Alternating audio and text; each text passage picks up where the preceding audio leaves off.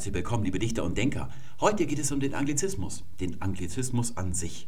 Der eine oder andere von euch, der wird sich jetzt fragen, what the fuck, darüber ist doch schon alles gesagt worden. Da ist wirklich alles geklärt. Dieser Eindruck drückt. Denn klar sind nur die Fronten. Es geht immer nur darum, wenn dieses Thema mal wieder aufs Tapet kommt, das ist ja das einzige Sprachthema, das die Öffentlichkeit anscheinend kennt, ob man dafür ist oder dagegen ist und als Prolongierung davon, ob die Anglizismen die deutsche Sprache bedrohen. Worüber aber nie geredet wird, ist, was denn eigentlich passiert, wenn so ein englisches Wort oder aus irgendeiner anderen Sprache ins Deutsche kommt. Es muss sich doch präzise beschreiben lassen. Was passiert mit diesem Wort, wenn es ins Deutsche kommt und was passiert mit der deutschen Sprache?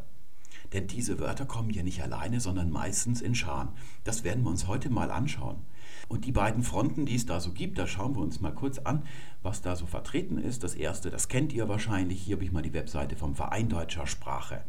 Solche Sprachgesellschaften, die gibt es seit langer Zeit, also mindestens seit der Barockzeit und seit damals sieht es so aus, dass sie nur einen einzigen Sinn haben, nämlich ausländische Wörter zu bekämpfen im Deutschen, das Deutsche also irgendwie reinzuerhalten. Sprachreinigung nennt man das. Da sehen wir hier zum Beispiel Uwe Steinle, da sehen wir ein Quote von ihm. Der hat gesagt, wer einem Volk die Sprache nimmt, bricht ihm das Rückgrat. Ja, das klingt ja ganz schön bedrohlich, da zuckt man schon. Dann hier Deutsch auf dem Weg zum Feierabenddialekt, das wäre ja schrecklich. Tagsüber Englisch im Büro, abends dann Deutsch in der Kneipe. Es gibt einen Anglizismenindex und eine peinliche Bilanz für einen Radiosender. Da hat er wahrscheinlich den einen oder anderen Anglizismus zu viel gebraucht und ist damit auf die schwarze Liste hier geraten. Und da sieht man eigentlich kaum ein anderes Thema. Ja, manchmal sieht man hier auch Deutsch im Ausland, dass das also eine unheimlich beliebte Sprache wäre, dass es also bergauf geht stetig mit der deutschen Sprache in der Welt. Das sieht man dann auch noch. Ja, solle, will mich darüber nicht lustig machen. Es ist schon ganz wichtig, dass man da unterschiedliche Meinungen, dass die so im Widerstreit sind, auch über längere Zeit hinweg. Dass also diese Haltung verfochten wird und aber auch die Gegenhaltung. Und da kann man jetzt nicht sagen, der eine oder andere ist klüger. Denn letztlich läuft es darauf hinaus, dass es eine Geschmacksfrage ist ob man, wenn ein Anglizismus einem so entgegenkommt im Alltag, ob man sich davon gestört fühlt, ob es einem gleichgültig ist oder ob man sagt, ja, das ist aber toll, den werde ich gleich aktiv anwenden. Das ist eine Geschmackssache, da gibt es also kein sachliches richtig oder falsch. Das möchte ich gleich vorausschicken. Welche Meinung oder welche, welchen Geschmack, welche Ästhetik ihr da persönlich habt, ich glaube, dass die meisten von euch eine differenzierte Ästhetik haben, also keine grundsätzliche, fundamentale. Die wird nicht tangiert werden von dem, was ich heute sage.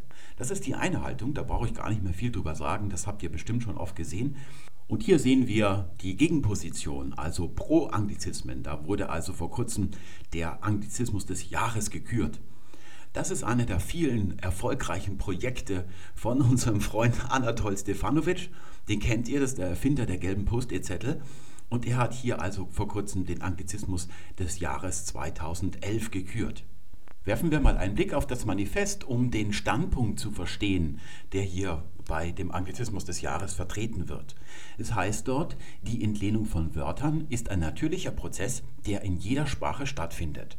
Das lässt sich nicht von der Hand weisen, allerdings bestreitet das ja auch niemand, weil sich niemand vorstellen kann, wie das als unnatürlicher Prozess aussehen würde. Das ist also banal, was hier steht. Das Englische spielt dabei derzeit als globale Lingua franca eine wichtige Rolle für alle großen Kultursprachen. Da ist meine Frage, lautet an die Zuschauer aus China, da haben wir eine ganze Menge von, an chinesischen Universitäten vor allem, wie die das für das Chinesische ohne jeden Zweifel eine große Kultursprache beurteilen würden. Ob die diese Rolle auch als so wichtig empfinden. Also da gibt es ja noch eine Menge andere Kultursprachen, bei denen sich der Einfluss in Grenzen hält, wie zum Beispiel auch das Arabische. Und dann kommen wir zum eigentlichen, globale Lingua franca. Das ist eben auch die Frage, ob überall auf der Welt Englisch so intensiv als Lingua franca genutzt wird. Die Chinesen benutzen es sicher, aber vor allem dann, wenn sie mit uns im Westen kommunizieren. Dann reden sie auch auf oder schreiben sie auch auf Englisch, aber untereinander würden sie eher auf Mandarin sprechen. Also da muss man ein bisschen aufpassen mit global. Aber das eigentliche Problem ist, dass hier der Grund dafür, dass wir Entlehnungen haben aus dem Englischen ins Deutsche, da wird genannt, dass das Englische die Lingua franca ist. Das ist das Englische auf jeden Fall. Es ist die Verkehrssprache, gerade bei uns hier im Westen, brauchen wir nicht dran zu zweifeln.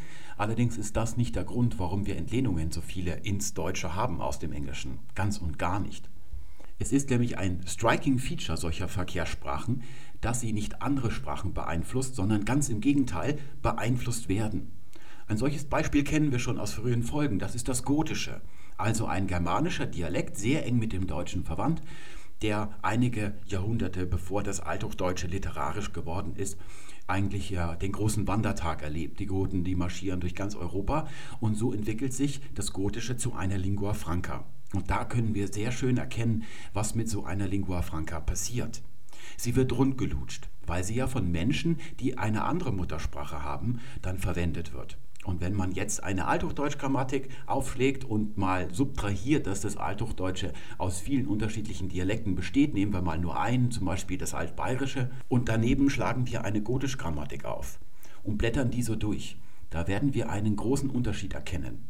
Das Altbayerische zum Beispiel besteht wie jede natürliche Sprache aus ganz vielen Sonderformen oder in Spezialentwicklungen. Also diese Sachen, die man alle mit Mühe auswendig lernen muss, wenn man eine fremde Sprache lernt.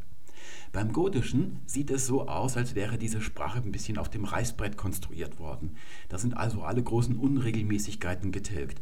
Die zeigt also in der Form, wie wir sie erhalten haben, dass es vor allem die Bibelübersetzung von Bischof Wulfila, der war ein Gote. Da können wir davon ausgehen, dass es als Lingua Franca im täglichen Gebrauch noch viel extremer gewesen ist. Sehen wir also, dass hier diese Sprache selbst beeinflusst worden ist. Können wir uns noch mal ein Gegenbeispiel anschauen. Das Lateinische im Mittelalter wenn man sich so aufs Mittelalter stürzt, so als Privatinteressierter, dann kommt man doch eigentlich schnell zu dem Eindruck, dass das Lateinische die Lingua Franca des Mittelalters gewesen ist, dass sich da die Menschen mit Latein verständigt hätten. Es gibt ganz viele Bücher, die da geschrieben worden sind. Ist ja auch toll, wenn das auf Latein geschrieben worden ist, dann konnte jemand, der eine andere Muttersprache hatte, das dann noch lesen. Das ist also so eine Verständigungssprache gewesen. Denkt man so. Das stimmt aber nicht. Es hat so gut wie kein Schwein im Mittelalter Latein gekonnt. Also wirklich fast niemand. Der Anteil an Lateinsprechern im Mittelalter ist so, so, so, so gering, dass man eigentlich ja, die an der Hand abzählen kann.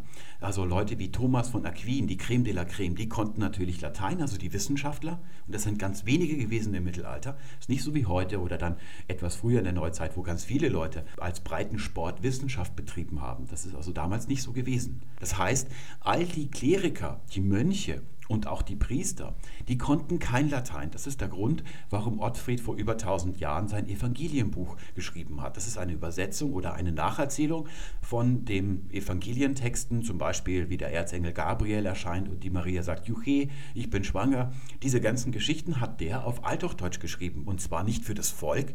Ja, die durften das nicht lesen, die haben das nicht gelesen, die konnten ja auch gar nicht lesen, sondern für die Priester und die Mönche, die hauptsächlich Fratres gewesen sind, also Brüder, Laienmönche, die sind nicht zum Priester geweiht gewesen, sind auch keine Theologen gewesen, die konnten alle nicht Latein. Und damit die überhaupt eine Ahnung davon hatten, was da so im Neuen Testament drin steht, hat Ottfried das auf Deutsch übersetzt. Das ist das Evangelienbuch von 870. Latein war also keine Lingua Franca des Mittelalters, sondern eine Elitesprache. Nur die absolute Elite, und die war ganz, ganz klein, hat sich mit Latein verständigt. Dennoch gibt es ganz, ganz viele Wörter, die vom Lateinischen als Entlehnungen ins Deutsche gekommen sind. Das ist also ein Widerspruch zu dem, was hier steht.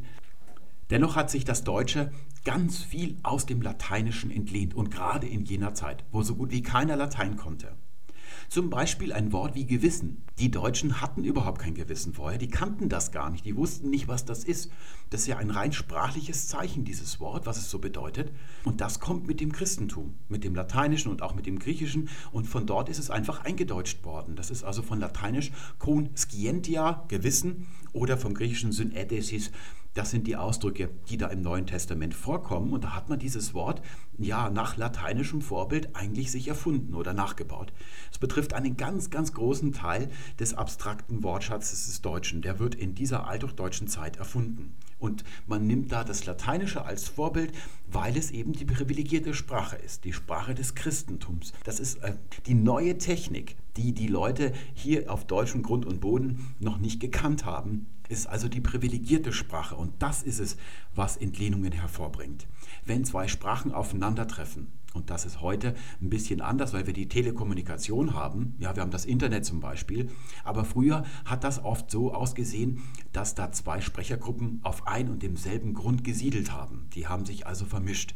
Und die eine Gruppe hat dies gesprochen, die andere das. Dann hat sich immer die Sprache durchgesetzt von den Leuten, die die größeren technischen Erfindungen mitgebracht haben. Genauso ist es beim Englischen. Das Deutsche und die anderen Sprachen entlehnen nämlich erst so eifrig aus dem Englischen, seit Amerika seine Isolationspolitik im 20. Jahrhundert in der ersten Hälfte aufgegeben hat und dann in die zwei Weltkriege eingetreten ist. Und seit Ende des Zweiten Weltkrieges ist Amerika das Zentrum des Fortschritts, der technischen Innovation. Von da kommen diese Fortschritte zum Beispiel der iPod. Der wird als Gerät entwickelt und bekommt dann natürlich einen englischen Namen. Jetzt kommt dieses Gerät nach Deutschland und wir sehen immer, wenn was fortschrittlich ist, hat es einen englischen Namen. So kommt Englisch zu dem Status als die privilegierte Sprache gegenüber dem Deutschen. Genauso geht es anderen Sprachen auch. Und das macht man sich dann natürlich zunutze. Wenn zum Beispiel die Deutsche Bahn denkt, dass sie ihre Auskunft verbessert hat, dann nennt sie den Schalter eben nicht mehr Auskunft, sondern Infopoint. Damit macht sie sich zunutze, dass wenn ich da jetzt im Bahnhof angeschlurft komme und sehe Infopoint, dass ich mir denke, da ist irgendein Fortschritt passiert. Das ist durchaus verständlich, warum die das machen. Es ist dann ein bisschen eine Frage des Stils, ob man sich überlegt, ob das dann auch so ankommt und wenn viel Protest kommt und die Leute nur noch genervt sind, ob man dann da vielleicht mit aufhört. Das ist aber eine andere Sache. Aber eigentlich ist das nicht verwerflich. Das würde ich auch machen. Wenn ich irgendein Gerät entwickeln würde und denke, das ist die Zukunft, das nächste große Ding ist das, dann gebe ich dem doch keinen deutschen Namen. Auch wenn ich Deutscher bin und es in Deutschland erfunden habe, sondern ich gebe ihm einen englischen Namen, weil dann jeder denkt, das ist sozusagen etwas aus dem Ort, wo die Zukunft immer herkommt. Das ist der Grund, warum das Deutsche so viele Anglizismen sich entlehnt oder viele Wörter aus dem Englischen entlehnt. Es hat nichts mit Lingua Franca zu tun, sondern es ist die privilegierte Sprache. Und die ist eigentlich immer derjenige, der in die andere Sprache entlehnt. Das konnte in früheren Zeiten, weil es noch keine Telekommunikation gab, dazu führen, wenn man auf gleichem Raum gelebt hat, dass die unterlegene, die unterprivilegierte Sprache ausgestorben ist. Das ist dann sogar die Regel. Heutzutage ist das ein bisschen anders. Wir haben ja mit dem Englischen keinen direkten Kontakt, sondern nur übers Telefon früher, heute übers Internet. Das reicht nicht. Das Englische ist nicht in der Lage, das Deutsche irgendwie zu gefährden. Da braucht man also keine Angst vor haben. Das werden wir dann auch gleich im Detail sehen, warum das nicht möglich ist. Das ist also ein universaler Mechanismus bei Sprachkontaktsituationen. Das ist linguistisches Basiswissen. Ich kann es aber auch beweisen, und zwar anhand der Nominierungen für den Anglizismus des Jahres. Seht euch diese Liste hier mal an. Da hat also offensichtlich der Shitstorm gewonnen. Habe ich letzte Woche gemacht, den Screenshot. Könnt ihr an der Hand der Anzahl der Stimmen, die da abgegeben worden sind, nach einem längeren Abstimmungsprozess, für den sehr viele prominente Leute geworben haben, mit Links und so weiter, sehen, dass das nicht so erfolgreich gewesen ist. Wenn man da alle Stimmen zusammenrechnet, kommt man in etwa auf die Zahl von Down downgeloadeten Videos in einer Stunde bei unserer Seite und wir sind ja alles andere als Mainstream. Naja, sehen wir uns also den Shitstorm an, der hat wohl gewonnen. Occupy, Cloud, das sind alles Wörter, die kommen aus Amerika, weil sie die Namen von Ideen sind, die von dort kommen. Das hat also nichts mit interkontinentalem Sprachverkehr zu tun, sondern deshalb, man hat das dort gesehen, da kommt eine neue Idee auf, zum Beispiel die Occupy-Bewegung, das ist das Extremste fast, kommt aus Amerika, eine Bewegung in Amerika, die hat da ihren Namen bekommen und deswegen wird dieser Name hier auch übernommen auch unten bei den Eurobonds. Die Bonds, das ist aus der Finanzwelt. Und die findet eben in Amerika und vielleicht noch in London statt, aber gewiss nicht auf deutschem Grund und Boden. Oder hier auch das Watergate Hotel steht in Amerika. Deswegen ist dieses Gate als Suffix für alle möglichen Skandale dann genommen worden, namensgebend. Das ist alles hier kein einziges Wort dabei, wo man sagt, aus einem Verkehrssprachen, ja, Verkehr kommt dieses Wort irgendwie ins Deutsche. Da hat es vorher was gegeben. Das sind immer Erfindungen, die gerade kürzlich aus Amerika nach Deutschland gekommen sind. Damit kein Missverständnis aufkommt, diese beiden Positionen sind nicht nur legitim, sondern dringend nötig. Die müssen nämlich immer im Widerstreit zueinander stehen, und zwar in jedem einzelnen Deutschsprecher eigentlich. Auf der einen Seite haben wir die natürliche Sprachentwicklung, das sich gehen lassen. Also alles ausprobieren, was möglich ist und sogar das, was nicht möglich ist. Denn das Geschmacklose von heute, das ist das feine Deutsch von morgen. Und das macht der Gegenpol möglich, nämlich die Ästhetik, also das Überlegen, wie kommt das, was ich so sage, beim anderen an. Nach dem Motto von Friedrich Georg Jünger, die Sprache gehört immer dem Angesprochenen. Also lasse ich es vielleicht lieber bleiben oder riskiere ich es. Ich bestreite nur, dass die beiden Beispiele, die ich da genannt habe, gute Vertreter für diese Position sind.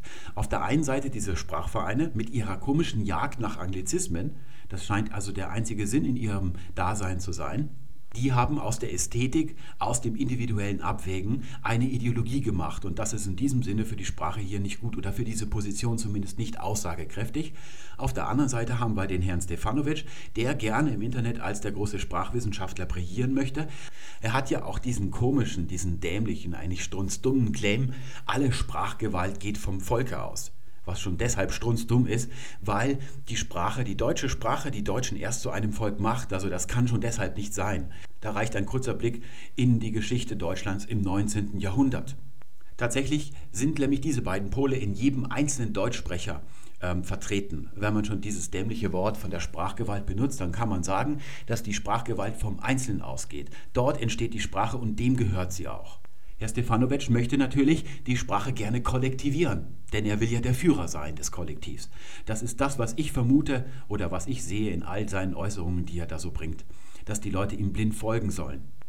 Kommen wir jetzt zum eigentlichen Kern. Wir wissen, warum überhaupt Anglizismen ins Deutsche kommen, weil das Englische die privilegierte Sprache ist. Von dort kommen die neuen Dinge, deswegen kommen von dort auch neue Namen. Das Deutsche hat ja nicht viele Möglichkeiten, seinen Wortschatz, sein Lexikon zu erweitern. Das häufigste ist, dass man in seinem eigenen Saft schwimmt. Also Ableitung aus dem, was man schon hat. So macht man aus Bürger und Meister einen Bürgermeister und dann kann man auch einen Oberbürgermeister wiederum davon ableiten. In früheren Zeiten haben wir gesehen, da konnte man aus Salbe ein Verb ableiten, ein schwaches Verb mit einem Suffix oder man hat zum Beispiel aus dem Schwieger den Schwager abgeleitet. Das ist eine sogenannte Vritti-Ableitung. Die werden wir mal kennenlernen in einer der nächsten Folgen. Das ist aber, ja, da bleibt man mit sich selbst alleine. Da schwimmt man, wie man in Bayern sagt, auf der Brennsuppen daher. Und jede Sprache, die ist an irgendeiner Stelle besonders unbeweglich oder zurückgeblieben. Und da kann nur ein Einfluss von außen helfen. Der kann der Sprache dann irgendwie ja was Befreiendes geben. Ihr wisst ja, das Leben geht erst richtig los oder die Entwicklung, wenn der Schnitzel nicht mehr so schmeckt wie das von der eigenen Mutter. Von diesen Entlehnungen gibt es zwei Typen. Man kann an einem untrüglichen Merkmal erkennen, ob ein Anglizismus zu Typ A oder zu Typ B dazugehört. Und diese Zuordnung, die ist deshalb von Vorteil oder die ist aufschlussreich, weil diese Typen einen ganz bestimmten Einfluss auf das Deutsche ausüben. Beim einen ist er ganz, ganz indirekt nur, also fast gar nicht da, und beim anderen ist er dann wieder da. Und da ist es natürlich interessant zu sehen, welche Anglizismen zu welchen Typen dazugehören. Für den Typ A habe ich mir rausgesucht das Beispiel, das wir schon gut kennen aus einer früheren Folge. Da haben wir lang und breit drüber geredet. It makes sense, es macht Sinn. Diese Folge ist so beliebt gewesen, dass ich davon ausgehen kann, dass die meisten, die sich das jetzt hier ansehen, sich das damals auch schon angeschaut haben. Aber wenn nicht, macht es überhaupt nichts aus, weil ich ohnehin noch mal kurz wiederholen muss, was wir da so herausgefunden haben. Das war zunächst einmal, dass wir es hier mit einem Anglizismus zu tun haben.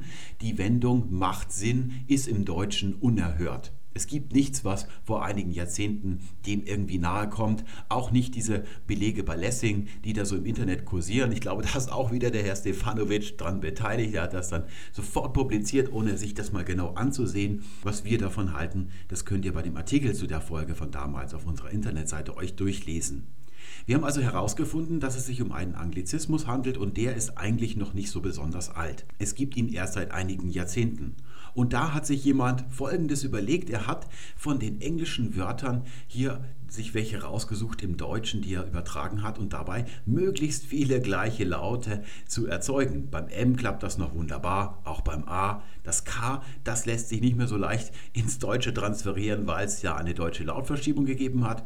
Und bei Sense, naja, das klingt so ähnlich, dass hier hinten noch ein S dran ist, das uns indiziert, dass diese beiden Wörter gar nicht miteinander verwandt sind näher, das heißt auch in der Bedeutung wahrscheinlich sehr weit auseinander liegen und das, was sie gemeinsam haben, ein reiner Zufall ist, das hat er nicht bemerkt. Er hat also nicht wie normal übersetzt, wo man ja darauf aus ist, dass die Bedeutung der Übersetzung genau das trifft, was im Original gemeint ist, jedenfalls so gut wie möglich, sondern er hat es etymologisch transferiert und damit zwei Wörter zusammengezwungen in einer Phrase, die es so bis jetzt nicht gegeben hat in dieser Verknüpfung. Wir haben uns damals die Frage gestellt, warum hat es die vorher eigentlich nicht gegeben? Man kann ja im Deutschen alles machen, sogar Unsinn kann man machen, aber eben nicht Sinn. 2 und 2 können 4 machen, also da gibt es doch eigentlich gar keine Beschränkung. Zunächst haben wir herausgefunden, dass Sinn und Sense von ihrer Bedeutung her sehr problematisch sind. Die sind fast immer false friends, wenn man im englischen Sense hat und im deutschen Sinn. Da muss man immer sehr aufpassen. Gerade dieser Sense, das ist ja entstanden aus It makes sense to me oder in der Aufklärung to make use of one's senses oder one's sense. Das ist ein sehr sinnlicher Sinn. Das ist ursprünglich beim deutschen Sinn auch mal so gewesen, aber das hier, was wir hier sehen, wenn wir sagen, das ergibt keinen Sinn, das ist etwas Finales, was es zu erreichen gilt. Und dann haben wir das eigentliche Problem identifiziert und das ist to make im Englischen und Deutsch macht. Wir haben herausgefunden, dass das englische make einen viel größeren Bedeutungsraum hat als das deutsche machen. Das deutsche machen ist immer ein Herstellen, ein Produzieren. Das englische make ist aber ein direktionales Verb. Und was das ist, das haben wir uns an einem anderen Beispiel damals angeschaut. Da hatten wir das deutsche bekommen. Bekommen steht ja mit einem Subjekt. Und außerdem ist dann immer noch ein Objekt dabei. Zum Beispiel, ich bekomme ein Schokoladeneis. Da kommt das Schokoladeneis, das Objekt, auf mich zu. Das drückt dieses Bekommen aus. Und dann haben wir im Englischen to become, etymologisch verwandt. Aber hier ist es so, dass nicht das Objekt auf das Subjekt zukommt, sondern das Subjekt geht auf das Objekt zu oder wird sogar zu dem Objekt. Das übersetzen wir ja mit werden. Und dahinter steckt Bidirektionalität. Im Althochdeutschen, da konnte Bikeman noch beide Richtungen ausdrücken, aber das ist aufgegeben worden. Die Sprache hat versucht, das wegzubekommen. Und zwar hat sie dabei zwei Strategien. Die erste ist diese hier, dass sie das Verbum beibehält, bekommen, aber eine der beiden Richtungen tilgt. Und da hat sich das Deutsche zufälligerweise für die eine Richtung entschieden und das Englische für die andere, sodass wir hier diese Übersetzungsfalle haben. Dann haben wir noch einen anderen Fall und das ist Schaffen. Schaffen gibt es mit zwei Vergangenheiten und das kann ich gerade mal wegrücken hier. Und zwar einmal ich schuf und ein anderes Mal ich schaffte. Bei ich schuf ist es so, dass das Subjekt ein Objekt herstellt und das Objekt, das bewegt sich dann hinaus in die Welt, weg vom Subjekt aber bei Ich schaffte ist es so, dass das Subjekt sich zum Objekt, zum Ziel, das, wo man hin will, eigentlich hinbewegt und es dann eben schafft, wenn es gut geht. Hier sind zwar beide Richtungen beibehalten worden, aber die Form, das Verbum selber ist gesplittet worden. Es gibt ein Schaffen mit der Vergangenheit ich schuf und es gibt ein zweites Schaffen mit der Vergangenheit ich schaffte. Im Englischen to make ist aber diese Bidirektionalität erhalten geblieben. Im Deutschen ist gar kein Hinweis darauf, selbst in allerfrühesten Zeiten, dass es das je gegeben hätte. Also mit den ersten Belegen des Althochdeutschen ist es schon so, dass Machen immer nur ein Herstellen, ein Produzieren, ein Hervorbringen bedeutet. Aber das englische Make kann nicht nur das bedeuten, sondern auch, dass man etwas erreicht. Zum Beispiel sagt man New York, if you can make it here, you can make it everywhere. Und damit meint wir nicht, wenn du es hier machen kannst, kannst du es überall machen, sondern wenn du es hier schaffst, dann schaffst du es überall. Und dann hatte ich in einem Blogbeitrag auch noch ein schönes Beispiel aus dem Kinofilm Tron. Da ist es am Anfang so, dass der eine zum anderen sagt, we never gonna make it. Und dann schaffen sie es aber doch und dann sagt der andere ganz knapp, made it. Und später im Film gibt es ein schönes Wiedererkennungsmotiv mit umgekehrten Rollen, mit umgekehrten Sprechverteilungen. Da sagt der andere dann zum anderen, we never gonna make it. Und dann schaffen sie es wieder. Und dann sagt dann der andere, we made it. Und das bedeutet natürlich auch nicht, das werden wir nie machen und der andere sagt dann, wir haben es gemacht, sondern da geht es auch um Schaffen. Das ist genau direkt mit diesem hier vergleichbar. Das Problem ist nun, dass dieses Macht förmlich ins Deutsche rübergesetzt wird. Wir haben also hier das Deutsche Macht, das aber nur das Produzieren, Hervorbringen ausdrücken kann, nicht das Erreichen von etwas. Dieser Sinn, so wie wir es im Deutschen verstehen, aber etwas Finales ist, was man erreichen will sodass diese beiden Wörter nicht zueinander passen im Deutschen. Daraus ergibt sich dann eben der Eindruck, dass das ein bisschen manisch wird, also das Sinn produzieren. Das klingt ein bisschen dämlich. Deswegen gibt es so viele, die sich gegen diese Wendung hier sperren. Damals hat sich ein Zuschauer bei mir gemeldet und mich gefragt, warum hat sich das Deutsche denn diese Bidirektionalität erst einfallen lassen, um sie nachher so energisch dann wieder abzuschaffen? Ist ja alles aufgegeben worden, was es da mal in Hülle und Fülle gegeben hat. Ihr habt das gesehen bei diesen Verben als Beispiel. Da hat sich das Deutsche viel Mühe gegeben, das wieder loszuwerden. Das Deutsche hat sich das ursprünglich gar nicht einfallen lassen, sondern geerbt aus dem Urindogermanischen. Kann man sehr schön sehen, wenn man zum Beispiel ein Wort hat am Deutschen und erkennt, das ist mit einem Wort im Griechischen verwandt und man führt beide Wörter dann auf eine gemeinsame Wurzel im Urindogermanischen zurück. erkennt man, dass diese Wurzel bidirektional dort schon gewesen ist und in die beiden Sprachen hat sich dann jeweils nur eine Richtung fortgesetzt. Das ist also eine sehr alte Erfindung. Und das Deutsche wollte das loswerden, weil sich die Sprache entwickelt. Das ist die Begründung. Klingt zunächst einmal ziemlich banal oder erklärt nichts, aber Sprachentwicklung ist eigentlich nichts anderes, als dass sich Wörter, zum Beispiel solche, wie wir da gerade gesehen haben, vom unspezifischeren, also von einer weiteren Bedeutung, zu einer eingeschränkteren, spezielleren, spezifischeren entwickeln. Ich gebe euch ein Beispiel. Wir haben heute im Deutschen ein Wörtchen und das ist denn. Und es ist ein begründendes Wörtchen. Damit leiten wir Hauptsätze ein, die etwas begründen. Das macht denn aber erst seit kurzer Zeit. Denn denn ist eigentlich nur eine regionale Umlautvariante von dann. Da sehen wir, dann hat eine ganz andere Bedeutung. Das ist was Zeitliches, nichts Begründendes. Und da hat sich dann hier einmal der ursprüngliche Vokal erhalten und dann gab es eine rein lautliche Variante mit denn und dann hat man das genützt, um hier eine Bedeutungsunterscheidung zu entwickeln. Das ist also kausal geworden. Dieses Kausale hat sich als Spezifizierung oder eigentlich Vereinschränkung aus dem Temporalen ergeben.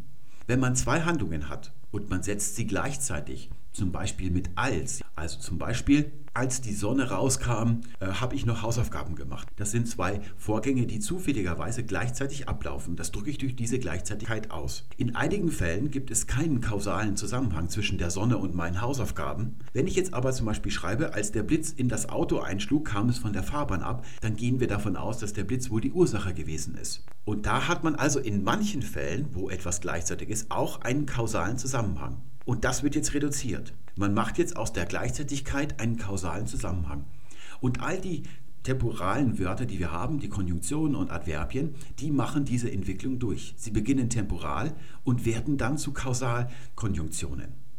So haben wir auch im Deutschen ein weil und das ist heute kausal. Aber wenn wir uns dieses Wort anschauen, sehen wir, da steckt die Weile drin, etwas Zeitliches. Das hat dieses Wort ursprünglich auch mal bedeutet. Und das ist bei als auch so. Das konnte ursprünglich nur zwei zufälligerweise nicht in kausalem Zusammenhang stehende Vorgänge als gleichzeitig darstellen. Aber heute machen wir sehr häufig, wenn wir als gebrauchen, möchten wir was Kausales ausdrücken. Genauso ist es dann auch bei wann. Da haben wir die Umlautvariante wenn. Die ist jetzt eine Konditionalkonjunktion, also da kann man konditional, also Bedingungssätze einleiten. Das ist auch etwas Ähnliches. Auch hier haben wir wieder dass aus etwas Unspezifischen, also etwas Gleichzeitigen, etwas rein zeitlich ja, in Verbindung miteinander stehen, zugleich ereignenden, hier ein Kausalzusammenhang, der spezieller heraus entwickelt wird. Und wenn dieses Wort dann nur noch kausal ist, kann ich es nicht mehr für nicht kausales verwenden, was zufälligerweise gleichzeitig ist. Und diese Lücke wird dann wieder von einem neuen Wort gefüllt. Zurück zu unserem Typus A. Die Frage lautet nun, wo ist der Einfluss des Englischen in dieser Wendung es macht Sinn? Man denkt ja, dass das insgesamt undeutsch wäre, aber genau das stimmt nicht. Englisch ist nur das äußere Erzwingen dieser Kombination, also nur mittelbar, aber was wir hier sehen, da schwimmt das Deutsche in einer, seiner eigenen Suppe. Denn es ist jetzt eben nicht so, dass das Macht diese Bidirektionalität von Englisch to make übernehmen würde. Ganz im Gegenteil. Deswegen lautet diese Wendung für uns ja somanisch oder für viele Deutschsprecher somanisch und deswegen wehren sie sich dagegen, weil hier dann ein Sinn gemacht erzeugt wird und da sträubt sich eben der Deutsche, weil er weiß, der Sinn ist etwas Finales, was es zu erreichen gilt. Hier haben wir also nichts Fremdes, was in das Deutsche hineinkommen würde. Das Deutsche schwimmt in seiner eigenen Suppe und das liegt daran, dass Machen und Make sprachliche Zeichen sind was sie bedeuten oder wie sie verwendet werden, wird allein aus der Sprache heraus, das ist der Namespace, so nennt man das in der Programmierkunst. Ihr wisst, wenn ihr programmiert, was ein Namespace ist. Da wird also hier, das ist die englische Sprache in Blau, das Make durch einen Pfad definiert, der hier zu einem Zentrum im Englischen. Wir tun jetzt einfach mal so, als gäbe es so ein Zentrum behelfsweise. Da haben wir hier einen Pfad. Das ist genau wie eine Datei auf eurem Computer. Die ist definiert durch den Pfad, der von der obersten Hierarchie, von der Root-Ebene, also C zum Beispiel, dann kommt der erste Unterordner, dann kommt ein Schrägstrich und dann geht es immer weiter und am Ende kommt man genau da aus. So ist dieses Make oder eine Datei auf dem Computer in diesem Namespace festgelegt. Das ist also ein rein sprachliches Zeichen, wird nur aus dem Namespace heraus definiert. Wenn ich jetzt eine Wendung wie Sinn machen aus dem Englischen erzwinge, dann reiße ich dieses Wort make hier raus. Also der Pfad bleibt zurück, die Wurzel. Das Wort ist jetzt ohne irgendeine Definition und wird jetzt ins Deutsche eingefügt. Und es spielt keine Rolle, ob man den Originalklang genau beibehält, also make, oder in Deutsch machen, ob man das lautlich eindeutscht. Das Make ist jetzt ein seiner ursprünglichen Bedeutung beraubt, denn dieser ganze Namespace, der wird nicht mit hinübergenommen. Das geht ja gar nicht. Da gibt es also keine Schnittstelle dazwischen. Das heißt, jetzt wird das hier neu verwurzelt, kann man sagen. Und zwar nämlich genau da, wo Machen ist. Deswegen kann dieses Sinn machen immer nur ein Machen sein, in dem Sinne, was das deutsche Machen ausdrückt. Dieses Make, das muss ich jetzt also lila machen. Das ist also jetzt deutsch geworden und nicht umgekehrt. Da ist nichts Englisches im Deutschen jetzt plötzlich drin, also ein Einfluss von außen. Das behaupten ja viele Leute, dass das Deutsche entfremdet wird seiner selbst, wenn wir solche Anglizismen einführen. Und das ist der Typ A. Da ist diese Definition von Make nur ein sprachliches Zeichen, also nur ein Weg hinein in die englische Sprache das wäre also der Typ. Und da können wir feststellen, haben wir so eine Verfremdung des Deutschen nicht, wenn wir da sowas rüberholen. Bei diesem Typus A wird übrigens immer eingedeutscht von der Lautung her, auch wenn es nicht so aussieht. Zunächst mal noch ein kleines Beispiel kontrollieren. Das hat ursprünglich nur nachprüfen bedeutet. Und im Englischen hat sich da eine Zusatzbedeutung entwickelt, die das Deutsche dann übernommen hat durch Fehlübersetzungen. Nämlich wenn zum Beispiel der Besetzer von irgendeinem Land da Kontrollpatrouillen fährt, dann beherrscht er es auch. Daher kommt also die Wendung, die Aufständischen kontrollieren den Osten Libyens zum Beispiel. Das ist also so ein Anglizismus und da sehen wir, ist ordentlich eingedeutscht worden. Da gab es schon Kontrollieren und so hat man das dann eingedeutscht, also nicht mit C weiterhin geschrieben. Dann haben wir noch das Checken und da sieht es ja so aus, als wäre das Englische vom Lautstand her erhalten worden.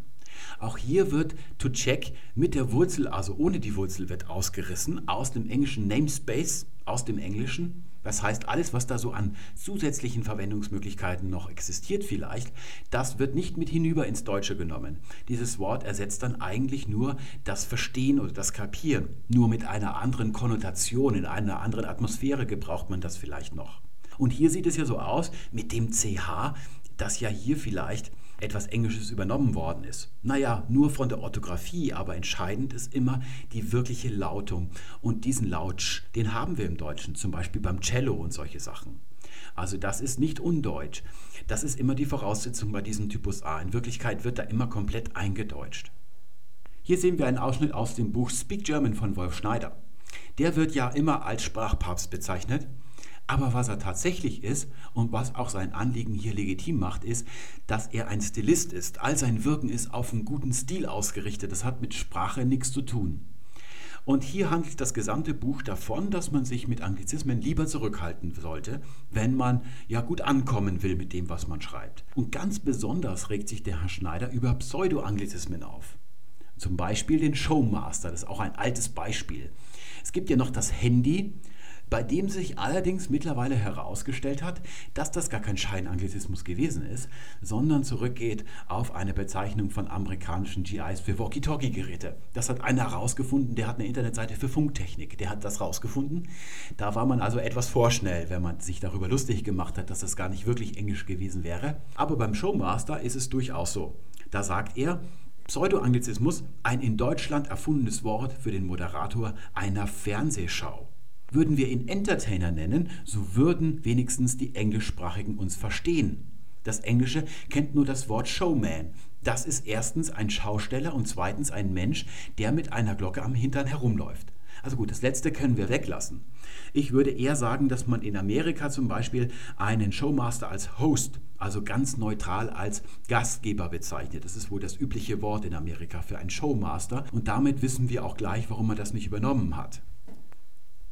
Nun heißt ja das Buch Speak German und was wir gerade gesehen haben, da können wir nur folgendes Urteil haben. Wenn jemand Showmaster sagt, dann spricht er ja Deutsch. Das ist Deutsch, das ist nicht Englisch, das kommt nicht aus, dem, aus der Fremde.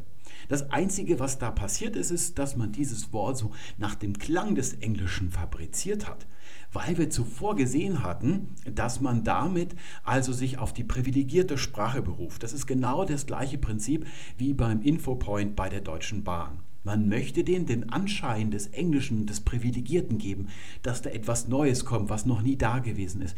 Deswegen macht man das. Und das ist ein ganz altes Prinzip, was hier angekreidet wird. Das trifft ja eigentlich auf alle Wörter zu, wenn sie keine Namen von irgendwelchen Dingen sind. Da hätten wir also den Showmaster, den können wir zunächst mal hinmachen, aber dann auch das Wort international. Das muss dann genauso lächerlich sein. Denn es gibt im Lateinischen kein Wort international.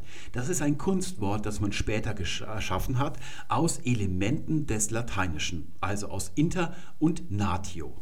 Ebenso natürlich das Internet, das ist auch nicht Latein. Das Wort Net, das ist ein germanisches Wort im deutschen Netz, das gibt es im Lateinischen nicht. Der lateinische Ausdruck für Internet ist Interrete. Rete ist also das Wort für Netz im Lateinischen. Auch die Information zum Beispiel. Es gibt zwar Informare im Lateinischen oder bei Cicero kann ich mich erinnern, da gibt es eine Persona informata, aber was damit gemeint ist, ist noch was grundsätzlich anderes, als was wir heute unter Information verstehen. Ebenso die Philosophie, die ja als Philosophia im Altgriechischen schon als Wort existiert. Also die ist nicht künstlich geschaffen worden als Wort. Aber was man darunter im alten Griechenland, also bei den Schöpfern dieses Ausdrucks verstanden hat, ist immer noch etwas ganz anderes, als was wir heute unter Philosophie verstehen. Also auch eine Verfremdung. Es ist also immer so, gerade wenn wir es mit diesem Typus A zu tun haben, dass das Wort als Entlehnung etwas anderes bedeutet als in der Originalsprache, weil der Namespace, also die Originalsprache, nicht mit ins Deutsche transferiert worden ist, sondern nur das Wort als Phänomen ist hinübertransportiert worden und wird dann dort sofort komplett eingedeutscht. Das ist also der Typus A. Da geht es um Wörter, es können auch Wendungen sein oder es können auch grammatikalische Strukturen sein, die nur aus einer Sprache heraus definiert sind. Zum Beispiel to make und Deutsch machen in ihren jeweiligen Namespaces. Da ist dieses Geäst, mit dem die so verbunden sind und was sie zu dem macht, was sie sind. Anders hat sich das entwickelt im Deutschen. Also zum Beispiel to do und tun und work und wirken. Also diese Verteilung, wann diese drei Verben wie für welche Wendungen und welchen Anwendungsfällen verwendet werden, die unterscheiden sich im Deutschen und im Englischen. Und ebenso ist es beim Sinn und beim Sense. Es gibt keinen Sinn außerhalb des Kopfes eines Deutschsprechers. Den gibt es nicht draußen als absolutes Ding in der Welt. Sinn ist nur das, was wir in der deutschen Sprache definiert haben. Das meine ich also mit einem sprachlichen Zeichen. Das ist nicht etwas, was wirklich draußen existieren würde. Es kann sich ein Amerikaner nicht anschauen. Das ist für ihn unzugänglich. Er kann noch so lange Deutsch lernen, wie er möchte. Er wird niemals diese Erkenntnis von Sinn haben, wie es ein Muttersprachler des Deutschen hat. Und umgekehrt natürlich bei Sense im Englischen. Und das ist der Grund, warum, wenn man so ein Wort von der einen in die andere Sprache entlehnt, da nichts Fremdes übertragen werden kann. Denn das Fremde ist unzugänglich, es führt da keinen Pfad hin. Und man kann auch dieses GS nicht mit rübernehmen ins Deutsche. Dann wäre das Deutsche plötzlich doppelt so groß, wenn ein einziges Wort hier entlehnt worden ist. Denn da hängt ja alles mit allem irgendwie doch zusammen. Das kann man also klar widerlegen, die Behauptung, die da manchmal sehr ideologisch geäußert wird. Durch Anglizismen würde das Deutsche von sich selbst entfremdet werden. Das stimmt nicht. Das Deutsche schwimmt da weiterhin in seinem eigenen Saft. Hier haben wir nochmal unseren Typ A. Da haben wir gesehen, in der Wendung It makes sense wird dieser Sense in Deutsch Sinn transferiert. Das klingt irgendwie am ähnlichsten und hat auch irgendwie eine ähnliche Bedeutung. Deswegen hat man dieses Wort hier gewählt.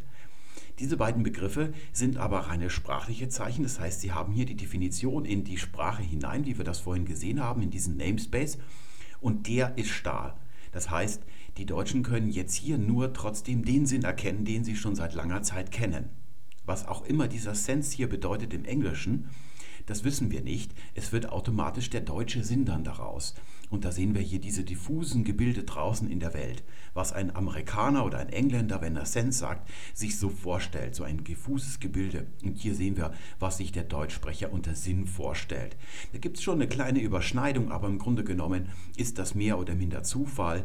Diese Überschneidung, die ist auch ein bisschen künstlich in der Aufklärung hergestellt worden, weil da viele englische Texte der Aufklärung ins Deutsche und umgekehrt übersetzt worden sind. Aber eigentlich sind das zwei völlig unterschiedliche Vorstellungen, die da in der Welt sind. Da sehen wir hier, die gestrichelte Linie soll also zeigen, dass das, was wir später sehen, also in der Welt draußen, was wir uns dann vorstellen, unter es macht Sinn, dass das hier flexibel ist. Aber die Definition von Sinn aus der Sprache heraus, die ist starr.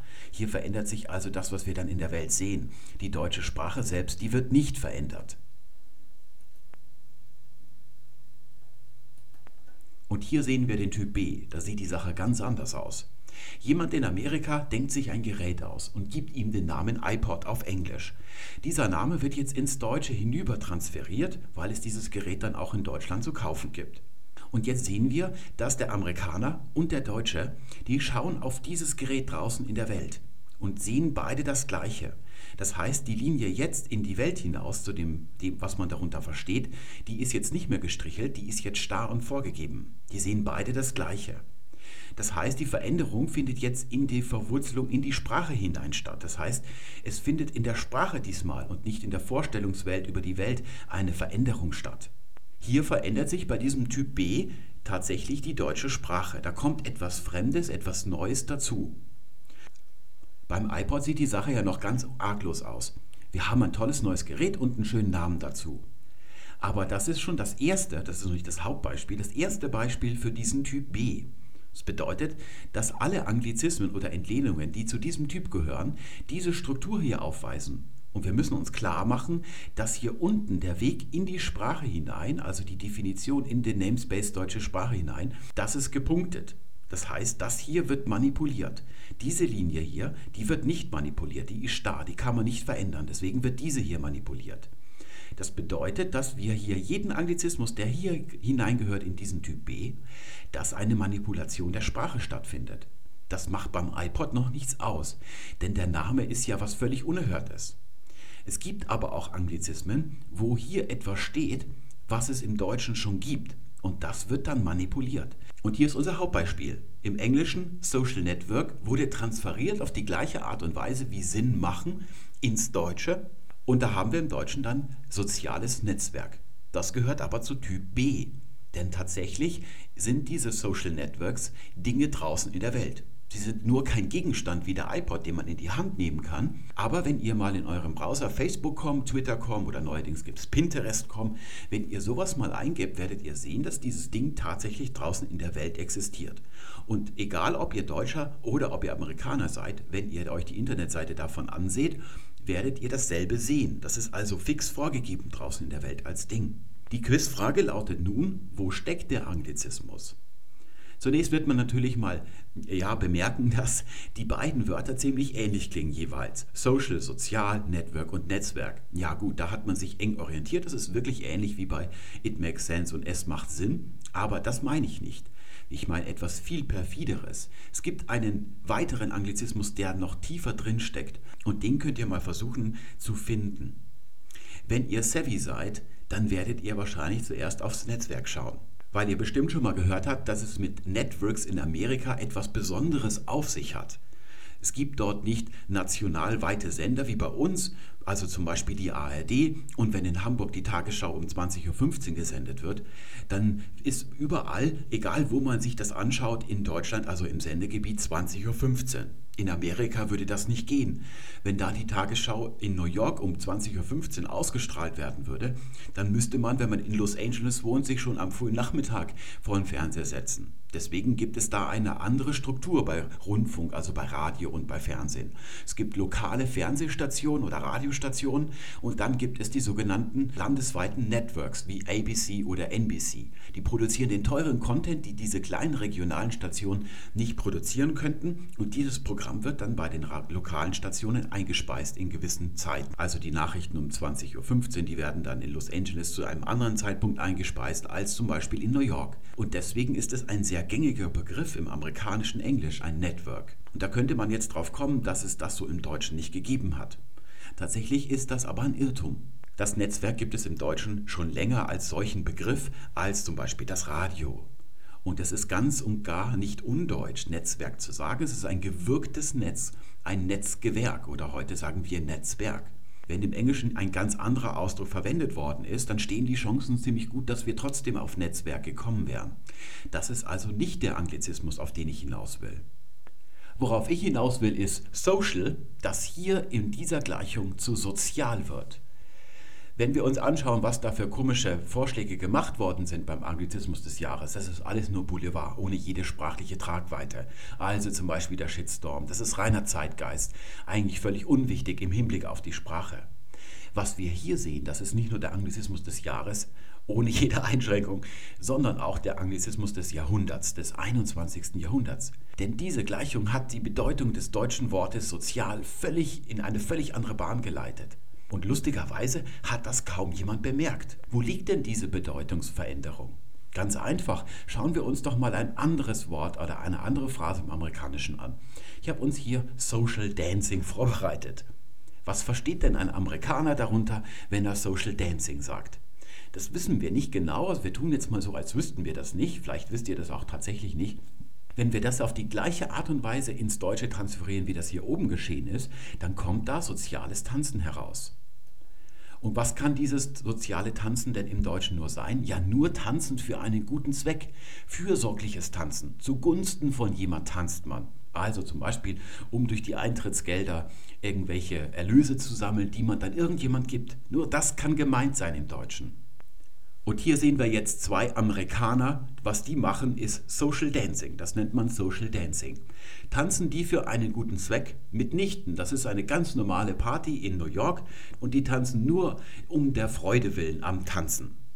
Und Social Dancing, das sehen wir hier, das ist der Ausdruck im Englischen für Gesellschaftstanz. Die tanzen miteinander, die tanzen gemeinsam. Das ist es, was Social ausdrücken kann. Es verhält sich ähnlich wie bei To Make und Machen, wo To Make einen viel größeren Bedeutungsraum hat als das deutsche Machen. So ist es auch bei Social gegenüber dem deutschen Sozial. Und woran liegt das? Am 19. Jahrhundert. In der Zeit davor kam das Wort sozial durchaus schon mal vor. Es war ein recht seltenes Wort und es bedeutet einfach, genau wie heute Social im Englischen, dass etwas irgendwie gesellschaftlich ist. Es geht um die Gemeinschaft, ganz neutral. Dann kam aber in Deutschland die Industrialisierung auf und damit auch die sogenannte Arbeiterklasse. Der Arbeiterschaft, der ging es recht schlecht.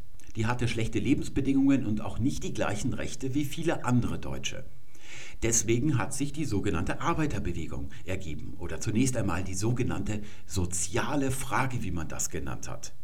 Das war also zunächst mal eine gesellschaftliche Frage, aber ganz konkret war nur die Frage gemeint, wie man den Lebensstandard und die Rechte der Arbeiterschaft anheben kann, damit alle Menschen gleich sind, jedenfalls vor dem Gesetz oder vor dem Staat, so wie das heute ist so hat sich dieses Wort sozial verengt auf die Arbeiterklasse. Und weil es der schlechter ging, hat das einen fürsorglichen Charakter angenommen. Sozial war fürsorglich im Hinblick auf die Anhebung der Lebensbedingungen und Rechte der Arbeiterklasse.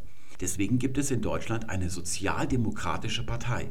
Und das gibt es im amerikanischen nicht. Da gibt es keine Social Democratic Party. Es hat dort natürlich auch eine soziale Frage gegeben mit Arbeitern und es gab Fabriken. Aber die Amerikaner und auch die Engländer haben sich andere Ausdrücke einfallen lassen für diese Sachen, sodass sozial weiterhin das neutrale, gemeinschaftliche bedeuten konnte, was es auch früher schon bedeutet hat. So ist dieses Wort dann in seinem ursprünglichen Bedeutungsumfang erhalten geblieben. Im Deutschen hat es sich verengt. Es ist vom unspezifischeren zum spezifischeren geworden. Das ist ja vorhin das, was ich gesagt habe, dass das eigentlich das ist, was die Sprachentwicklung ausmacht. Und diese eingeengte Bedeutung finden wir überall, ohne jede Ausnahme, wenn wir in der Allgemeinsprache uns bewegen. Wenn ihr Soziologen seid im Fachjargon, da ist natürlich ein internationaler Austausch, da ist diese Beschränkung schon lange aufgehoben worden. Die Leute sieht man auch, dass die auch in früheren Zeiten sozial schon so gebraucht haben, wie das die Englischsprecher mit Social gemacht haben. Aber im Deutschen, in der Allgemeinsprache, ist das nicht so. Wenn man sagt, jemand ist unsozial, dann ist er nicht ungesellig, sondern er macht etwas auf Kosten der Allgemeinheit der Gesellschaft, also unfürsorglich. Oder das Sozialgesetzbuch, das ist ein Riesending. Und was darin geregelt wird, das ist nicht, wie man miteinander gut auskommt, sondern da wird geregelt, welche Rechte man als Bürger gegenüber dem Sozialstaat hat. Im Sozialgesetzbuch wird der Fürsorgestaat geregelt. Deutschland als Fürsorgestaat oder auch als Wohlfahrtsstaat. Hier sehen wir noch ein anderes Beispiel aus dem Englischen. Das ist zwar noch recht jung, das ist vor kurzem erst geschrieben worden, aber es hätte auch vor 20 Jahren geschrieben worden sein können. Die Zukunft von Shopping ist Social oder Social Commerce, also gemeinschaftliches Einkaufen oder Handeln. Im Deutschen wäre das damals, also bis noch vor fünf Jahren, also als dann YouTube und Facebook aufgekommen sind, also diese Social Networks, unmöglich gewesen, dass man das hier ausdrückt. Da wäre etwas ganz anderes mit gemeint gewesen. Und durch das Aufkommen von diesen Social Networks kommt jetzt so eine Gleichung zustande. Jemand transferiert das hier rüber benutzt das Wort sozial, also reines etymologisches Transferieren. Möglichst viele Laute sind ähnlich wie beim englischen Social. Und jetzt haben wir hier den Typ B. Das heißt, beide Sprecher oder die Sprecher beider Sprachen schauen auf das, was wirklich als Ding draußen in der Welt ist. Facebook, Twitter und dann haben wir hier LinkedIn, glaube ich, habe ich schon vergessen, was das bedeutet. Und die schauen darauf und sehen beide das Gleiche mehr oder minder das Gleiche. Ja, kann man natürlich philosophieren darüber, ob die etwas Unterschiedliches sehen, also ob Facebook für Amerikaner ein bisschen was anderes ist als für Deutschsprecher, aber das ist jetzt nicht wichtig. Sie schauen auf das, dann haben Sie hier diese feste Verbindung, also nicht gestrichelt die Linie, die hier zu diesem Ding hinaus in die Welt führt, genau wie beim iPod. Aber beweglich und manipulierbar ist die Linie von diesem Namen, von diesem Begriff, der jetzt ein deutscher Begriff ist, in die deutsche Sprache hinein. Das heißt, wenn hier nicht verändert werden kann, dann muss hier verändert werden. Die Deutschsprecher sagen sich jetzt, hier bei diesen Dingen geht es nicht um irgendwelche Fürsorge oder den Wohlfahrt oder zugunsten von irgendjemand, sondern da geht es darum, dass man zusammen etwas macht, dass man gemeinschaftlich sich da miteinander kommuniziert oder etwas erlebt. Und dann sagen sie sich, dann kann sozial ja nur dieses Gemeinsame bezeichnen. Und jetzt verändert sich das. Das ist ein Wort, das es ja vorher schon gegeben hat. Diese Veränderung hat sich ganz rasant im Deutschen vollzogen. Bei den Menschen, die sie tatsächlich verursacht haben, war das von einem auf den anderen Tag so. Am Montag war sozial für sie noch fürsorglich und am Dienstag war es gemeinschaftlich. Die haben das nicht gemerkt.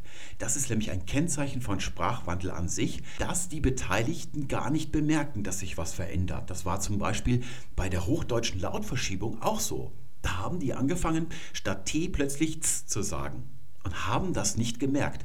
Da denkt man sich ja jetzt aus der Ferne, dass die das damals durchaus bemerkt haben müssen, denn in so einer Sprachgemeinschaft, da gibt es ja jüngere Leute, die dann damit anfangen, aber es gibt ja auch ältere, die sie darauf hinweisen, dass sie plötzlich sprechen. Aber tatsächlich ist es so, dass die Leute das wirklich nicht bemerken. Und allgemeinsprachlich, also im Allgemeinen, hat es vielleicht drei, vier Jahre gedauert, seit diese Social Networks aufgekommen sind, dass sozial seine Bedeutung völlig gewandelt hat. Und das Endresultat, das sehen wir zum Beispiel hier. Die Zukunft ist analog und sozial. Das ist nicht fürsorglich mit gemeint, so wird die Zukunft nicht sein, sondern sie ist gemeinschaftlich. Das kann man natürlich jetzt schlimm finden zunächst einmal oder geschmacklos. Das liegt aber nur daran, dass diese neue Möglichkeit, die sich dem Deutschen eröffnet, diese alte Beschränkung, die aufgehoben worden ist, dass die jetzt ziemlich maßlos ausgenutzt wird gerade. Sozial wird für alles und nichts verwendet. Aber die Geschmacklosigkeit von heute, das wissen wir schon, ist das gute Deutsch von morgen. Das wird ja wieder ein bisschen abklingen. Das wird niemand durchhalten, dass er die nächsten 100 Jahre alles sozial findet, was ihm so im Weg steht. Und aus diesem Blickwinkel müssen wir die Sache ganz positiv beurteilen. Darin liegt die große Chance. Das ist auch wie wenn man als junger Mensch mal eine Weltreise macht und sieht Menschen, die sich die Welt ganz anders vorstellen und auf andere Art und Weise leben. Das ist etwas, was so die Begrenzungen aufsprengt und das geschieht auch hier. Denn die alte Bedeutungsverengung von sozial auf fürsorglich ist doch längst passé. Es gibt ja heute gar keine Arbeiterklasse mehr. Alle Leute sind vor dem Gesetz und vor dem Sozialstaat gleich. Wir können also mit dem Wort sozial gar nicht mehr viel anfangen. Das kam gar nicht mehr so häufig vor. Auf der anderen Seite ist das aktuelle Thema unserer Tage doch diese Gemeinschaftlichkeit, zum Beispiel wie bei Facebook. Und dafür hat dem Deutschen ein Wort gefehlt. Und jetzt kommt so eine Gleichung daher und sprengt diese alte Begrenzung auf. Das ist der Sinn von solchen Entlehnungen, bei denen wirklich die deutsche Sprache manipuliert wird.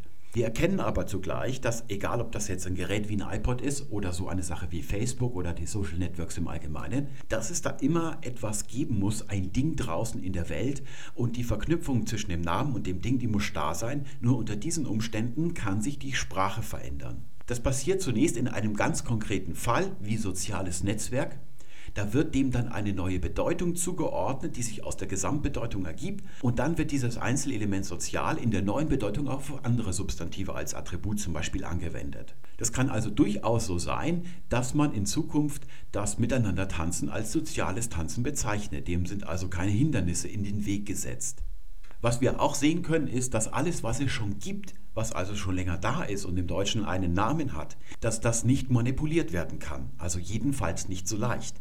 Die Sache hat als Bedingung, dass wirklich etwas Neues oder wenigstens ein neuer Blickwinkel auf die Sache ins Spiel kommt und das entlehnen wir dann aus einer fremden Sprache, damit sich das im Deutschen verändern kann. Es gibt also keinen Grund zu der Sorge, dass das Deutsche grundsätzlich so insgesamt durchs Fremde überschwemmt, also von sich selbst entfremdet werden könnte. Das ist nicht der Fall. Wir haben gesehen beim Sinnmachen, da schwimmt das Deutsche in sich selbst. Da ist es unmöglich, dass das, was Sense im Englischen alles sonst noch so bedeutet, dass das ins Deutsche hinein befördert wird und dann die deutsche Sprache irgendwie ja, verfremdet von sich selbst, was vorher der Sinn gewesen ist. Der Sinn bleibt im Deutschen, was der Sinn immer gewesen ist. Das ist also eine rein deutsche Geschichte. Der Anglizismus hat nur leider ein Problem. Egal, ob es der Typ A ist, wo es einen neuen Zeitgeist, eine neue Idee, einen neuen Sound gibt, oder ob es der Typ B ist, wo es ein neues Ding irgendwie gibt, das man sie nicht erfahren kann. In beiden Fällen ist eigentlich der Anlass für den Anglizismus etwas Alltägliches, etwas Profanes. Und das schätzen wir gering. Und deswegen mögen viele Leute den Anglizismus nicht oder jedenfalls in vielen Situationen nicht. Das ist der eigentliche Grund. Was sie dann allerdings machen, ist, dass sie eine Ideologie daraus ableiten. Also, dass die Anglizismen uns irgendwie überschwemmen und irgendwie verfremden die deutsche Sprache von sich selbst. Das ist aber eine falsche Richtung, die man da intellektuell einschlägt. In Wirklichkeit ist es ein rein ästhetisches Problem dass eben die Dinge, die durch einen Anglizismus bezeichnet werden, etwas sind, was zum Alltag dazugehört, also profan sind. Und gerade in einem Roman oder überall in die Richtung, wo es dann eigentlich feiner wird, wo die Sprache besser sein soll, da kommt es dann eben zu einem gewissen Konflikt. Dieser Konflikt entsteht, weil wir ja schon wissen, wann Deutsch gut klingt. Also wann schreibt man gutes Deutsch. Und zwar, wenn es so klingt, als hätte man die Sprache, in der man da schreibt, gerade erst selbst erfunden. Also als hätte es das Deutsche davor nicht gegeben.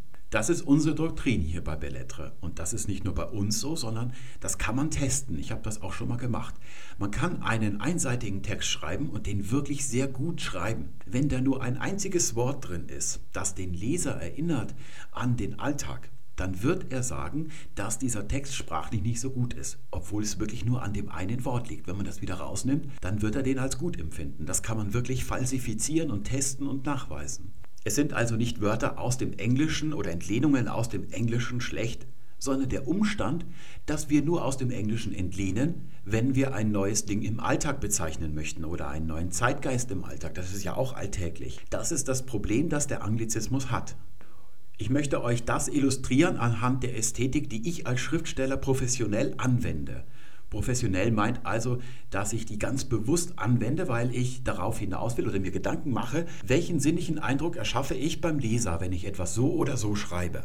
Nur darum geht es jetzt. Es geht nicht darum, dass ihr das übernehmt, dass ihr also genau die gleiche Ästhetik anwenden müsst. Vor allem, wenn ihr keine Schriftsteller seid. Ja, dann ist es etwas anderes. Ihr könnt das natürlich machen. Je stärker ihr das macht, und ich mache das ziemlich extrem und kompromisslos, desto mehr erweckt man beim Leser der Eindruck, dass man wirklich sehr gutes Deutsch schreibt. Das kann sich also, gibt es einen direkte kausalen Zusammenhang dazwischen. Ihr seht hier drei Spalten. Und da sind jeweils übereinander und untereinander sind zwei Ausdrücke, die bezeichnen mehr oder weniger das Gleiche. Aber der eine, das ist ein Anglizismus und das andere, das ist kein Anglizismus, ein deutsches Wort. Und die Frage ist jetzt, zu welchen von diesen beiden Ausdrücken greife ich, wenn ich einen Roman schreibe? Welche Gedanken mache ich mir da und warum äh, treffe ich diese Wahl? Und da werden wir gleich sehen, dass der Anglizismus nicht automatisch die schlechtere Wahl ist. Die erste Entscheidung, die ich zu treffen habe, ist zwischen Handy und Telefon. Ich kann sagen, dass ich noch niemals in einem Roman das Wort Handy verwendet habe. Und zwar deshalb, weil es das Allergewöhnlichste vom Gewöhnlichsten ist, dieser Ausdruck, weil das jeder sagt ständig. Spielt gar keine Rolle, dass das Englisch ist, sondern es geht nur darum, dass es eben das gewöhnliche Wort ist. Telefon ist das neutrale, das unmarkierte Wort. Das braucht man im Alltag vielleicht manchmal, aber das kann man auch im Roman gebrauchen. Auch den Ausdruck Mobiltelefon gebrauche ich so gut wie nie, weil es heutzutage ja ohnehin Standard ist, dass man mit Handys telefoniert. Wenn jetzt also der Kommissar auf einem Feld steht und sein Telefon klingelt, dann weiß der Leser, wenn ich Telefon schreibe, dass der nicht sein normales Schnurtelefon mit einer 20 Kilometer langen Schnur hinter sich hergezogen hat bis auf dieses Feld. Da weiß er das ohnehin. Und in vielen Situationen spielt es auch gar keine Rolle, wie das Telefon aussieht.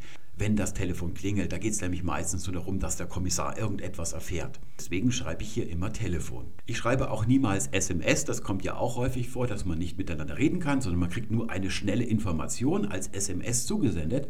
Und da heißt es bei mir immer, der Kommissar erhielt eine Nachricht auf seinem Telefon. Da weiß jeder, dass es sich nur um SMS handeln kann, aber der Klang von SMS als Akronym das ist auch etwas sehr Alltägliches. Das heißt, dass es im Alltag durchaus richtig ist, das zu gebrauchen, aber nicht in einem Text, wo ich besonders feine Sprache haben will. Und wie wir gerade gesehen haben, entsteht die dann, wenn es so klingt, als wäre das Deutsch, das ich da schreibe, gerade erst von mir erfunden worden. Dann haben wir die nächste Spalte, das ist Computer oder Rechner. Welches Wort werde ich wohl verwenden im Roman? Natürlich den Computer, das ist das neutrale Wort. Das kann man im Alltag gebrauchen. Es wird auch gebraucht, häufiger als das Telefon im Alltag. Aber es ist auch das Wort, das sehr gut und neutral in einem Roman vorkommen kann der Rechner, da denke, stelle ich mir schon sofort einen ganz gewissen Menschentypus vor, der dieses Wort verwendet. Und daraus entsteht es, dass ich an den Alltag erinnert werde als Leser. Deswegen schreibe ich da ausschließlich Computer und niemals Rechner, obwohl das das deutsche Wort wäre. Also seht ihr, hier schlägt meine Wahl ins Gegenteil aus, zum Anglizismus hin. Und so ist es auch beim dritten Fall. Ich schreibe immer Internet und niemals Netz. Das ist auch so ein Jargon. Und da stelle ich mir jetzt persönlich, das ist meine Geschmackssache, das müsst ihr gar nicht nachvollziehen, aber ich habe da einen ganz gewissen Menschentypus vor Augen, der Netz sagt. Das sind die gleichen Leute, die bei Twitter die Twitter-Leute oder die anderen so anreden, als wenn sie eine große Gemeinde wären. So was mag ich nicht. Das, ich finde das unästhetisch und es kommt beim Romanschreiben vor allem auch darauf an, was ich selber ästhetisch finde. Daraus leite ich diese Ästhetik ja ab. Die ist also nicht nur professionell, sondern die geht schon auf meine Persönlichkeit auch zurück. Und da bin ich kompromisslos. Es ist allerdings auch schon vorgekommen, dass ich ganz gezielt aus stilistischen Gründen einen Anglizismus verwendet habe. Und meist ist es dann so oder immer, dass ich mir den selber ausdenke. Also den gibt es in Wirklichkeit gar nicht oder den gibt es, den habe ich mal irgendwo aufgeschnappt, aber den gibt es nicht als gängige Form. Ich habe zum Beispiel mal in der erlebten Rede ein junges Mädchen, die war 17, im Roman denken lassen, das war gar nicht feige, sondern ausgesprochen Cobra-Style. Ja, das ist ein Wort, das Jugendliche wahrscheinlich gar nicht sagen, aber es erfüllt genau den Zweck. Das habe ich genauso hinkonstruiert, dass es eine Wirkung erzielt, die ich beabsichtige. Dass man eben denkt, dass man Einblick in die Gedanken von diesem jungen Mädchen hat. Also das ist eben eine Frage, dass man sich ihr mental irgendwie annähern kann. Eines sei hier noch erwähnt. Was man häufig findet, gerade in deutscher Tri Unterhaltungsliteratur, die dann aber auch trivial ist. Unterhaltungsliteratur ist nicht ausschließlich trivial, weil ich bin selber Unterhaltungs Autor. Da würde ich das also niemals so ausdrücken. Aber was man in jüngster Zeit sehr häufig und vermehrt findet, ist, dass man die Hauptfigur mit Dingen ausstattet, die sich so der kleinkarierte Leser wünscht für sich selbst. Also zum Beispiel, dass sich die Hauptfigur ständig den neuesten Apple-Rechner kaufen kann oder so oft wie möglich bei McDonald's ist, weil es ja ein Held, der ist in Action, der hat wenig Zeit und der kann dann ohne schlechtes Gewissen ständig bei McDonald's essen. Und dann gibt es noch so andere Sachen, dass der seine Unterhosen nicht waschen muss. Ja, weil der ist auf einer wichtigen Mission, der kauft sich immer neue. Wenn die alten aufgetragen sind, kauft er sich neue.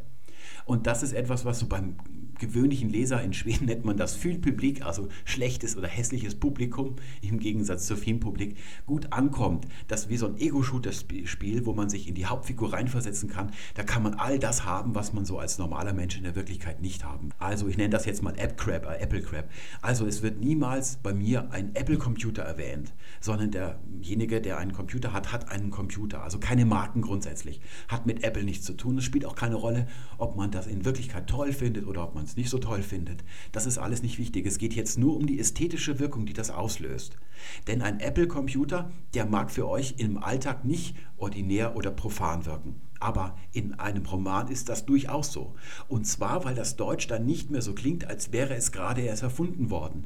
Denn euer Leser kennt ja die Apple-Computer aus der Wirklichkeit. Und so wird dieser Eindruck dann zerstört. Deswegen sollte man das lieber nicht machen, das ist eine Warnung.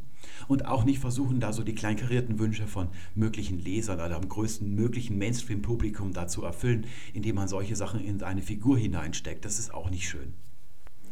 Und jetzt zu guter Letzt noch eine Bemerkung. Die richte ich zum Beispiel an den Verein Deutsche Sprache. Also all jene, die da wirklich einen ideologischen Kampf fechten gegen den Anglizismus. Ich gebe euch eine Denksportaufgabe mit. Das ist also keine Belehrung, sondern nur eine, ein Anreiz zum Nachdenken. Es ist doch eigentlich eine ganz tolle Situation, die wir haben, dass wir für das literarische Deutsch, also überall, wo das Deutsche gut klingen soll, haben wir das Deutsche. Wir haben aber für den Alltag, für all die profanen Dinge, die es da gibt, also DSL-Anschlüsse, CD-ROMs und so weiter, für solche Sachen verwenden wir sehr häufig Anglizismen. Sodass das Deutsche, die Ausdrücke, die wir im Deutschen haben, die Erbwörter, die werden rein erhalten. Für den Roman habe ich die alle zur Verfügung. Da habe ich einen sehr großen Wortschatz, ohne dass ich jedes Mal überlegen muss, ob ich dann hier diese ästhetische, diesen Eindruck hier verletze, wenn ich mir dann zu einem falschen Wort greife. Und jetzt stellt euch mal den amerikanischen Autor vor der hat ja das Problem, dass die profanen Dinge einen englischen Namen haben und das ist auch die Sprache, in der er seine Romane schreiben muss. Der muss wesentlich mehr aufschreiben, sodass man die englischen Sachen nehmen kann für all die unschönen Dinge, die werden dann dadurch abgenutzt, die englischen Ausdrücke, aber das macht ja nichts, weil die im Roman sowieso nicht vorkommen. Das ist doch eigentlich ein Vorteil und kein Nachteil. Das soll nur eine kleine Denksportaufgabe zum Abschluss sein. Ich bedanke mich fürs Zuschauen und wünsche euch alles Gute bis zum nächsten Mal. Es wird auch diesmal eine Zuschauerfolge nur zu diesem Thema geben. Da werde ich noch einige Punkte aufgreifen, wie zum Beispiel Sprachreinigung oder Sprachpolitik, die hier jetzt den roten Faden ein bisschen gestört hätten. Und wenn ihr noch eine Frage zu dem Thema habt oder irgendeine Anmerkung, die ihr unterbringen möchtet, dann könnt ihr mir jetzt eine E-Mail an mail.belletre.eu äh, schicken und dann kann ich das noch aufgreifen. Das wird so in ein, zwei Wochen wird das dann erscheinen. Müsst ihr euch also ein bisschen booten, damit ihr noch in die Sendung reinkommt. Alles Gute bis dahin und tschüss.